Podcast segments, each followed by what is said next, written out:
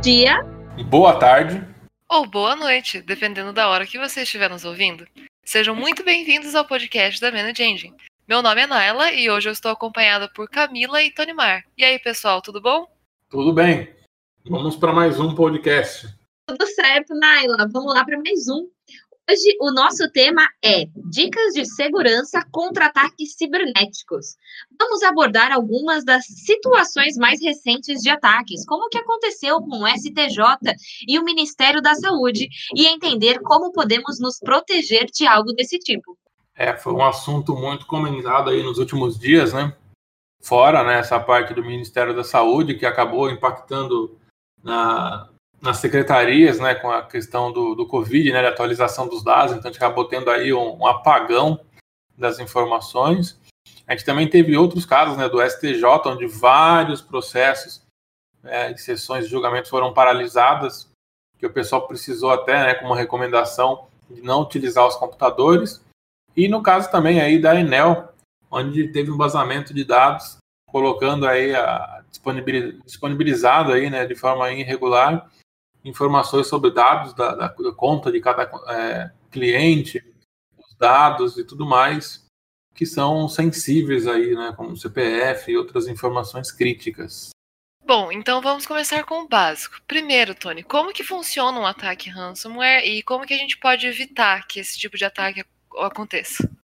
Olha, é bem interessante, né, a questão do, do ataque de ransomware, porque é basicamente o que, que ele faz é um como se fosse um sequestro, né? Na verdade, é um sequestro dos dados, né? Então, ele aproveita brechas de segurança no ambiente para fazer criptografia desses dados com senhas, né? É, de certa forma, fortes para evitar que alguém consiga quebrar essas senhas e oferece ali mesmo, né? Um, um e-mail ali para você entrar em contato e fazer pagamento. Geralmente, esses pagamentos são via Bitcoin, porque você não tem a rastreabilidade de onde está indo esse dinheiro. E também não é a garantia de que você vai ser é, ressarcido, vamos dizer assim, com seus dados de volta.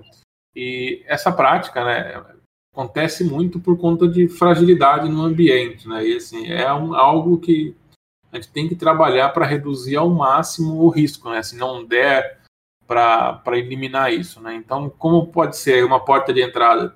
Determinado usuário tem alguma, alguma solução não, e não conformidade com a política da empresa, então, são pontos que acabam gerando ali uma, uma brecha de segurança, onde a, o, o acaba atacando e tirando proveito disso. É, recentemente, modo de dizer, né, mas é, é muito comum o pessoal agora que está nessa fase de home office, trabalho em casa e tudo mais, acaba fazendo a instalação de alguns plugins nos browsers, como exemplo, né, para mineração de Bitcoin. E geralmente esses minera essas, essas extensões dos browsers acabam vindo com malware junto, então tem que tomar muito cuidado com relação a isso, porque aquela ideia de, ah, vou ganhar um dinheiro aqui minerando Bitcoin enquanto eu não estou fazendo nada, né, não, não é bem assim. Isso pode ser uma brecha, né, pegar a sua sessão, pegar informações ali, alguma fragilidade do ambiente e fazer esse tipo de ataque, criptografar os dados. Então, imagina, no caso do STJ, até o backup foi criptografado. Então, a gente tem que ter aí, no caso, várias ações de controles né, para prevenir esse tipo de, de ataque. E uma vez que o ataque aconteça, quais as primeiras medidas que a empresa deve tomar? Como agir mediante um ataque cibernético? Esse é um ponto que tem várias, vários rumos aí, né, de conversa. Mas a primeira coisa, né, por exemplo, no caso do, do STJ, pediram para não usar os computadores. Então, essa primeira identificação, né, no primeiro, primeira ocorrência né, desse, desse ataque, tem que tomar alguma ação para remediar. Então, assim, quanto mais tempo a gente demora numa ação, a gente vai ter um dano maior. É, é aquela conversa né, que a gente às vezes comenta, ah, alguém teve um ataque cardíaco. Se você fizer um atendimento quanto antes, a chance de ter, é, reduzir o número de sequelas é maior e a pessoa sobreviver. A mesma coisa é aqui com relação ao ataque cibernético. Então a gente tem que ter um tempo de reação muito rápido, né? A gente sabe que é possível acontecer ataques, pode passar por ataques, tem que trabalhar ao máximo para reduzir esse, essa possibilidade. Então, assim, contar com soluções, com normas, né, procedimentos que vão garantir isso, né? Então, por exemplo, no caso do STJ, imagina que o Rensor atacou uma base de arquivos deles e no primeiro incidente, né, tem alguma ferramenta monitorando, monitorando ali esse, as atividades do, do servidor de, de, arquivos deles. Opa, identifiquei um arquivo criptografado. Já fazer o quê? Já de repente desligar esse servidor ou esse conjunto de, de servidores que eu tenho e enviar uma notificação para o nosso grupo de, de segurança para avisar, falar, opa, aconteceu alguma coisa aqui e foi desligado o servidor. Então é uma das formas de remediar, né? De repente identificar qual é o processo. Então fazer essa primeira análise, ter esse primeiro reporte, né, do, do incidente é importantíssimo, porque como eu comentei, né, quanto mais tempo leva, mais complicado fica de resolver. E mais arquivos nesse caso aqui são criptografados até chegar ao ponto que aconteceu aí de até o backup, né? Então ele vai se espalhando, vai tomando forma, ele vai encontrando as brechas e vai fazendo acesso e conseguindo o que ele quer. Então é importantíssimo esse primeiro ponto né, de remediação. Então, normas, procedimentos, é, treinar, né, chega a ser a exatidão né, do que está acontecendo, desenhar todos os possíveis causas, contar com soluções que trabalham com uma inteligência artificial, tem um machine learning embutido para garantir essa, essa tomada de ação de uma forma mais proativa, né, não depois que aconteceu, já fica meio complicado, né? Você tem que reportar o incidente, mas de como remediar, né? Reduzir os danos. E qual o conjunto de ações que poderiam ser realizados caso um desses ataques ocorram? Como agir? Então, é importante né, ter um conjunto né, de práticas, assim, de boas práticas né, a serem seguidas para reduzir esse tipo de, de ações. Por exemplo, no caso, se a gente se basear pela ISO 27001, tem várias, vários pontos né, voltado dessa parte de segurança, então segregação de, de acesso, monitoramento né, desses acessos, saber quem tem permissão, identificar, né? Às vezes a gente tem um ambiente, é, eu não conheço pessoalmente o ambiente do STJ, mas assim, como praticamente todos os casos onde ocorre essa questão do ransom são portas que ficam abertas, né? Permissões que são deixadas e é por ali que ele acaba entrando para fazer a ação. Então, um conjunto para definir bem né, o quem pode acessar, como pode acessar, um intervalo de tempo. Né? Então, de repente, foi através de um acesso remoto? Não, porque a gente está vivendo essa parte de trabalho remoto. Será que alguém conectado externo que fez o vírus propagar para dentro, a parte do malware, e fez essa ação? Como é que foi? Então, ter ferramentas, né, conjunto de ações que consigam monitorar de ponta a ponta. Então, ah, se eu tenho funcionários que estão trabalhando de casa, eu preciso monitorar como é que está sendo feito esse acesso, como é que está a segurança desse equipamento que está com o meu usuário na casa dele, como é que é feito o acesso, será que ele tem alguma vulnerabilidade? Então, fazer todo esse mapeamento, né, até chegar na parte do acesso ao servidor. Ah, esse usuário, por onde veio, tinha uma brecha aqui que ele tinha uma permissão a mais do que tinha. Então, assim, é alinhar práticas né, de, com soluções que garantam essa parte mais fácil para a gente, né, de dar as informações, com políticas de segurança bem definidas. E quais as recomendações você pode indicar para que as empresas possam se proteger desses ataques? Bom, basicamente aí é o que? É ter o comprometimento de todo o time, né? Quando a gente fala todo o time, é o quê? A empresa inteira, né? Tem que estar disposta e entender qual é o papel dela, né? Porque o simples usuário na, na, rede, ele tem um papel fundamental. É muito comum a gente ouvir, né? O pessoal falar, ah, o usuário não tem permissão na rede. Mas, na verdade, assim, um usuário sem permissão na rede, ele consegue fazer muita coisa. Ele consegue pegar informações sobre o, AD, por exemplo, Active Directory, saber qual que é a política de, de senha, consegue fazer a leitura do, da árvore do AD, consegue exportar esses dados. E hoje, né, é muito fácil a gente achar na internet programinhas aí que a gente baixa e fazem uma, um verdadeiro estrago dentro da rede. Então, tem que tomar muito cuidado com, com relação ao que tem na nossa, nossa rede, né, o que está passando, o que está fazendo. Então, contar com soluções que sirvam de apoio, né, que isso é importante, a gente tem uma, uma limitação técnica, né, de recursos, que é o que manualmente alguém ali ficar olhando logs do servidor para monitorar isso é literalmente humanamente impossível, porque o volume de dados que passa é muito grande, né? Então esses dados de logs precisam ser analisados, correlacionados, e isso uma pessoa dificilmente vai conseguir ali ficar 24 horas fazendo isso. Então a gente vai ter uma falha ali já que é você contar com uma pessoa que tem uma limitação, ou até mesmo um servidor, né, no caso, tem um recurso limitado. Então eu preciso rotacionar esses logs. E nessa, nesse rotacionamento do log, o que vai acabar acontecendo? Ah, o que eu estou analisando já, já venceu, eu não vou conseguir acompanhar. Então, uma solução que te dê o apoio, né, tecnicamente, que trabalhe com você e fale, olha, vou transformar os dados que eu peguei aqui de logs em informação, é imprescindível para garantir o quê? A tomada de decisão. Né? Essa tomada, sim, deve ser feita pelo time de segurança, analisar e falar, olha, aqui a gente tem algumas brechas que a gente precisa fechar. Então, dar essas informações para uma tomada de decisão preventiva, né? Então, falar, olha, aqui eu já consigo identificar que esse caminho que esse usuário que está trabalhando remoto até no servidor de arquivos tem alguns pontos de, de falha. Então, eu vou corrigir isso antes de acontecer um problema.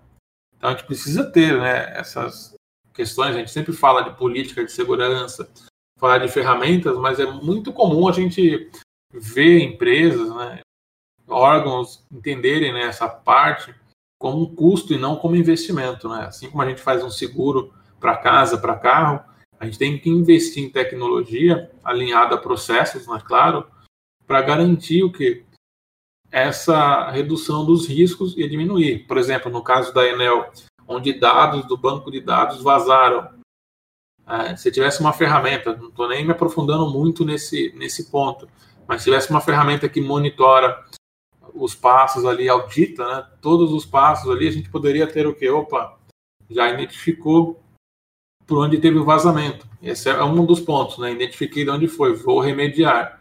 Mas, por outro lado, a importância é o que? A gente conseguir prevenir essas ações. Então, uma ferramenta que tenha né, uma ação preventiva, falar, opa, aqui está ocorrendo uma, uma ação que não é normal, né? uma ação anormal no meu ambiente. Posso bloquear o usuário, bloquear a atividade, então eu já interrompo essa ação antes de acontecer, né? Então já reporto e vou identificar o que estava sendo realizado. De repente, ah, era um banco de dados, alguém estava trabalhando em uma manutenção do banco e vazou esses dados. Então, opa, antes de iniciar a manutenção, por que, que você tentou conectar na minha base de dados?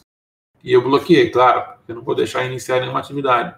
Então, assim, uma série de complementos né, que podem ser feitos, é, integrando aí né, soluções que você garanta isso, né, essa informação chegue para você tratada, já correlacionada, e procedimentos bem definidos, né, claros, para que toda a equipe, não de TI, não de segurança, mas toda a equipe da empresa entenda o seu papel, desde o usuário, que é o elo mais fraco da corrente, até a alta direção. Animar, e tem alguns casos emblemáticos do passado que a gente consegue lembrar e trazer aqui para o nosso podcast é, sobre empresas que tiveram esse tipo de ataques e como que elas sobreviveram, como que foi após esse período de recuperação, podemos se dizer assim? nós temos vários casos, né, vários exemplos para tirar como aprendizado, né? Pegar um que é muito emblemático, que é com relação à parte de hotelaria, né? Que todo mundo, né? Antes da pandemia, muita gente vivia viajando e se hospedando em vários hotéis. O hotel Marriott sofreu um ataque que ficou, ficaram quatro anos para identificar o ataque. Então, assim, é um tempo que você for levar em consideração quantos dados ali, né, quantas informações foram vazadas. Se eu não me engano, foi algo aproximadamente de 300 milhões de usuários, né, de clientes que tiveram seus dados, seus dados vazados nesse período. Então, quatro anos para identificar um, um, problema desse tipo é algo que pesa muito, né? E esse tipo de ataque ele não é só algo que fere, vamos dizer assim, a área de tecnologia, né? Porque ah, sofreu ali, fica ali, não. Mas é algo que pode manchar e acabar com uma marca, né? Acabar com a, aquela confiança que tem sobre alguma coisa, né? Porque os dados foram comprometidos. Quem garante que não vai acontecer? Então começa a gerar dúvidas na cabeça das pessoas sobre o que está acontecendo. Então você ter, contar com soluções que garantam né, a prevenção desse tipo de ação é muito importante, não só para que você não sofra o ataque, claro, óbvio, mas que também você possa tirar um proveito disso para agregar valor às suas ações. Né? Então, você prefere estar num ambiente que você se sinta seguro ou não? É, perguntas que a gente pode começar a fazer né, com relação a isso. A gente vê agora, né, com, com a entrada do LGPD, o PIX e um monte de, de outras tecnologias, várias propagandas aí, o pessoal se usando desses, dessas questões. Ah, venha para venha guardar seu Pix com a gente, e aqui seus dados estão em segurança. Então, assim, é algo que vai te remeter a uma segurança que seus dados são guardados. Então, você começa a pesquisar sobre, né, por que, que alguém está falando isso e o outro não faz isso. Então, você começa a pesquisar e ver onde que estão tá seus dados. Então, de repente, um banco sofreu um ataque, é, uma empresa de serviços sofreu um ataque, é, isso começa a pesar na decisão né, do, dos usuários também. Então, você começa a ter um marketing negativo de empresas. Imagina, quatro anos para identificar um problema. Se você está no. Se, se você sabe dessa informação e aquele hotel sofreu um ataque e ficou quatro anos, você acha ele confiável ou você vai procurar outro? Então, assim, a gente começa a ter esse trabalho também. Então, o uso de tecnologias, né, ter um ambiente de conformidade, com segurança e tudo mais, ele vai muito além da área de TI. Né? Então a gente vê agora com a entrada da LGPD, vai começar a surgir casos ah, praticamente todo dia, né? Porque muitas empresas acabam é, pensando, ah, é uma lei que será que vai pegar? Não, já está pegando, inclusive está pegando muita gente, só não está multando ainda porque teve a questão aí do, de postergar as multas por um determinado tempo. Mas quando isso começar a surgir, as primeiras multas, aí o pessoal vai começar a acordar e vai acordar no desespero, né? Já vai acordar no susto, falando, não, preciso colocar para ontem a LGPD rodando. Então, assim, tem que tomar alguns cuidados. Outro ponto importante nesse gancho de LGPD é que a gente não pode encarar a LGPD como, ah, vou instalar a LGPD aqui, vou já sair com tudo funcionando. Não. Entenda isso como uma jornada, onde você vai ter que sair do estado que você está, fazer ali um.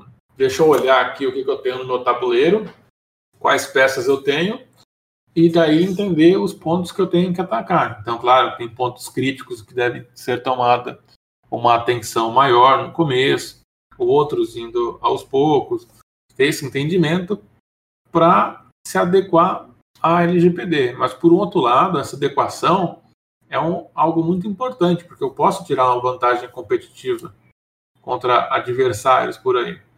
Então, quanto mais o ambiente estiver seguro, melhor para você e até oferecer serviços. Né? Então, essa passagem da, da, mentalidade de entender investimento em segurança cibernética como custo, né?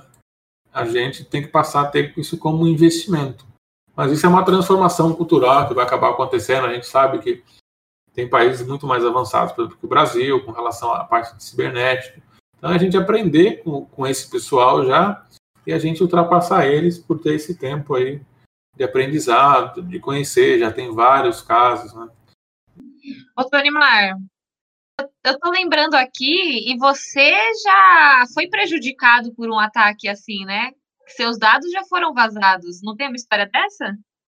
Sim, quando o Hotel.com sofreu o ataque, eu estava na, na base de dados deles. Então, eu assino um serviço de notificação de vazamento de dados, meus dados e minha conta que tem lá no, no hotel.com foi comprometida. Então, eu tive que entrar lá, fazer minha troca de senha, tomar todos os processos, aproveitei onde tinha minha conta de e-mail vinculada, também fiz a, a substituição da minha senha. Então, é algo que que tem, né? Então imagina quantos clientes ali do hotel, não sei de cabeça agora a informação, mas é um número grande de usuários que, que utilizam a plataforma, né?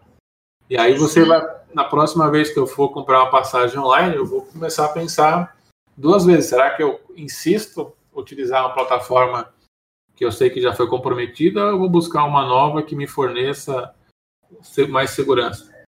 Era isso que eu ia te perguntar. Como você se sentiu tendo seus dados vazados dessa forma e se você voltaria a comprar com eles? Não, é algo muito tenso você ter essa experiência, né? Tipo, Você fala, pô, vazaram dados pessoais. Para onde foi? Começa a pergunta assim, né? Você começa a fazer várias perguntas. Ainda mais a gente que trabalha com segurança o dia inteiro, está sempre ali olhando para essas coisas, a gente começa a falar, onde que foram esses dados? O que, que o pessoal vai utilizar? Então você começa a criar uns, vários cenários na sua cabeça de do que, que aconteceu e para onde foi. Você não vai achar uma resposta, porque está na internet, né? Se está na internet, pode estar tá em qualquer lugar esses dados sendo utilizados.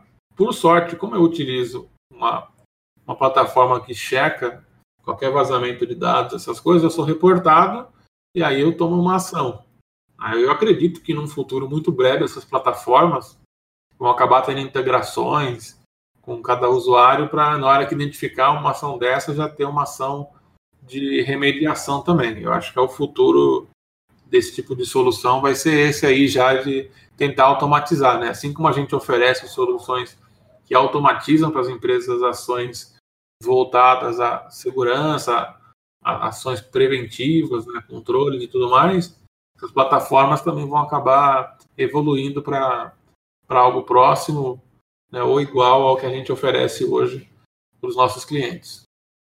E aproveitando, aproveitando isso que você comentou, que existem soluções que podem ajudar a gente a, a traçar um, um, plano de segurança ou algo do tipo, como que o machine learning e a inteligência artificial pode ajudar nesse processo?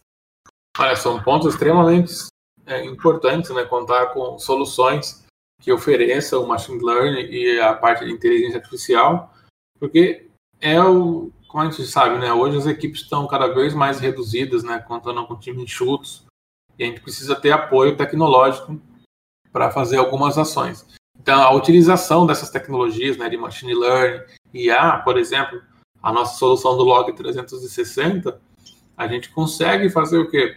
Monitorar, né, coletar todas as informações dos dispositivos na rede, dos usuários também, então todas as ações, eventos e tudo mais, e a solução, por conta dessas tecnologias, acabam aprendendo o comportamento dos usuários, das aplicações, dos dispositivos, para identificar o que é um comportamento anormal. Né? Então, ele já te dá a informação, fala, olha, eu tenho aqui um mapa de um score de risco aqui, e eu vou ver aqui, a Naila está com um score um pouco elevado. O que está acontecendo com a Naila? Ah, o comportamento da Naila normalmente é esse, é logar às nove da manhã, é, parar ao meio-dia, abrir tantos arquivos, é, editar algumas coisas, e a gente começa a ver que o comportamento mudou. Então, a Narla, que passava a acessar das 9 às 6, tem sessão logada no servidor às 8 da noite. O que ela estava fazendo? Ah, tantos arquivos foram abertos. Ou, por exemplo, a Camila costumava abrir sete arquivos por dia. Em um determinado dia, ela começou a abrir 100 arquivos. Ou ela copiou um número excessivo de arquivos. Então, assim, essa inteligência é importante, né? Mapear o comportamento, principalmente do usuário, né? Talvez um vazamento de dados intencional, você já ter essas informações, ou, por exemplo, esse comportamento de uma aplicação, gente está falando do banco de dados, né? Ah, o banco de dados normalmente não cria tabela, então, opa, criou uma tabela nova em um momento que não é comum, né? Então, você consegue ter essas informações para servir como dados, né, informação, para tomar ações que vão te ajudar a reduzir essas coisas. E você pode, né, utilizado alinhado essas tecnologias em machine learning, por exemplo, configurar o que perfis, né, de, de, de alertas, onde nesse perfil, se algo fugir do padrão, você já toma uma ação. Então, por exemplo, voltando ao caso do STJ com a parte do ransomware, ah, houve um primeiro incidente que foi um arquivo. Claro, vai ter um arquivo que vai ser fotografado primeiro. Na ocorrência desse, posso desligar a máquina já, então eu tomo essa ação automática para desligar a máquina. Ou eu posso identificar se tem algum processo que não é, não faz parte né, dos processos que eu tenho mapeados né, do, no meu servidor, na execução, e falar, opa, apareceu um novo processo aqui dentro.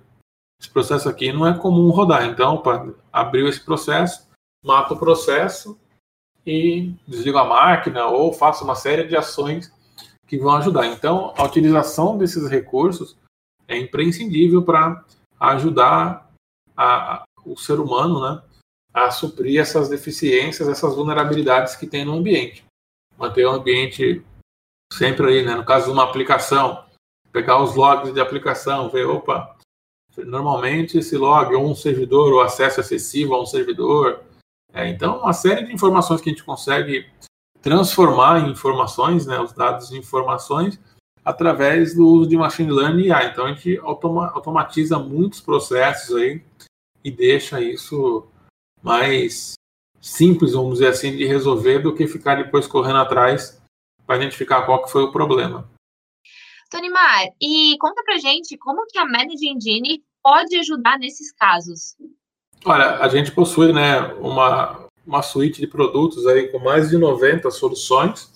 Então a gente vai desde a parte de ITSM, parte de segurança, parte de gerenciamento de, de identidade privilegiada, né, acesso, várias soluções, né, a parte de CIEM também, onde a gente faz a parte de coleta de logs e tudo mais, para auxiliar nesses pontos críticos, né, que a gente entende e vê, né, o mercado pedindo informações e soluções para ajudar nesse processo de resolver problemas de segurança, problemas de gerenciamento, né, monitoramento. Então a nossa suíte aí, com a vantagem de, das ferramentas se integrarem entre si, facilita muito na resolução desse tipo de problema. Então a gente conta com várias soluções para cobrir esse tipo de, de ações. Né? Então, um exemplo simples, né, aí, assim, sem muita análise, uma das nossas soluções seria capaz de mitigar né, o que, que aconteceu e até, dependendo da configuração, remediar o, o que houve aí com, com, os três casos que a gente citou aí, do STJ, da Enel e do Ministério da Saúde também, né, até com o caso do, do, do hotel aí que teve o vazamento de dados que demorou um bom tempo. Aí. Então, com aplicação de soluções que descomplicam o gerenciamento de TI, seria algo que agregaria muito ao ambiente, aí você casando essa dobradinha, né? Seria a solução técnica mais procedimentos administrativos aí como políticas de segurança. Realmente, passar por essa transformação que você comentou antes requer um planejamento para proteger as empresas, e essas soluções elas estão aí só para ajudar todo mundo. É, eu gostaria de agradecer muito ao Tony e à Camila por participarem desse podcast. E se você aí que está ouvindo, se você quiser ler mais sobre esse assunto, a gente vai ter um post no nosso blog que é blog.manageengine.com barra português, onde você também pode conferir alguns links ou materiais que a gente disponibiliza sobre as nossas soluções e para ajudar você e sua empresa a ficarem mais seguros e em conformidade com todas as normas. E não esqueça, acompanhe a Manage Engine nas redes sociais. Nós estamos presentes no LinkedIn, Facebook, Instagram, Twitter e YouTube. Não esqueça de compartilhar esse podcast com a sua equipe e amigos. E com certeza com as pessoas que gostariam de saber mais sobre tecnologia da informação. Muito obrigada e tchau. Até a próxima. Tchau, tchau. Obrigado, pessoal. Um abração. Até a próxima. Tchau, tchau.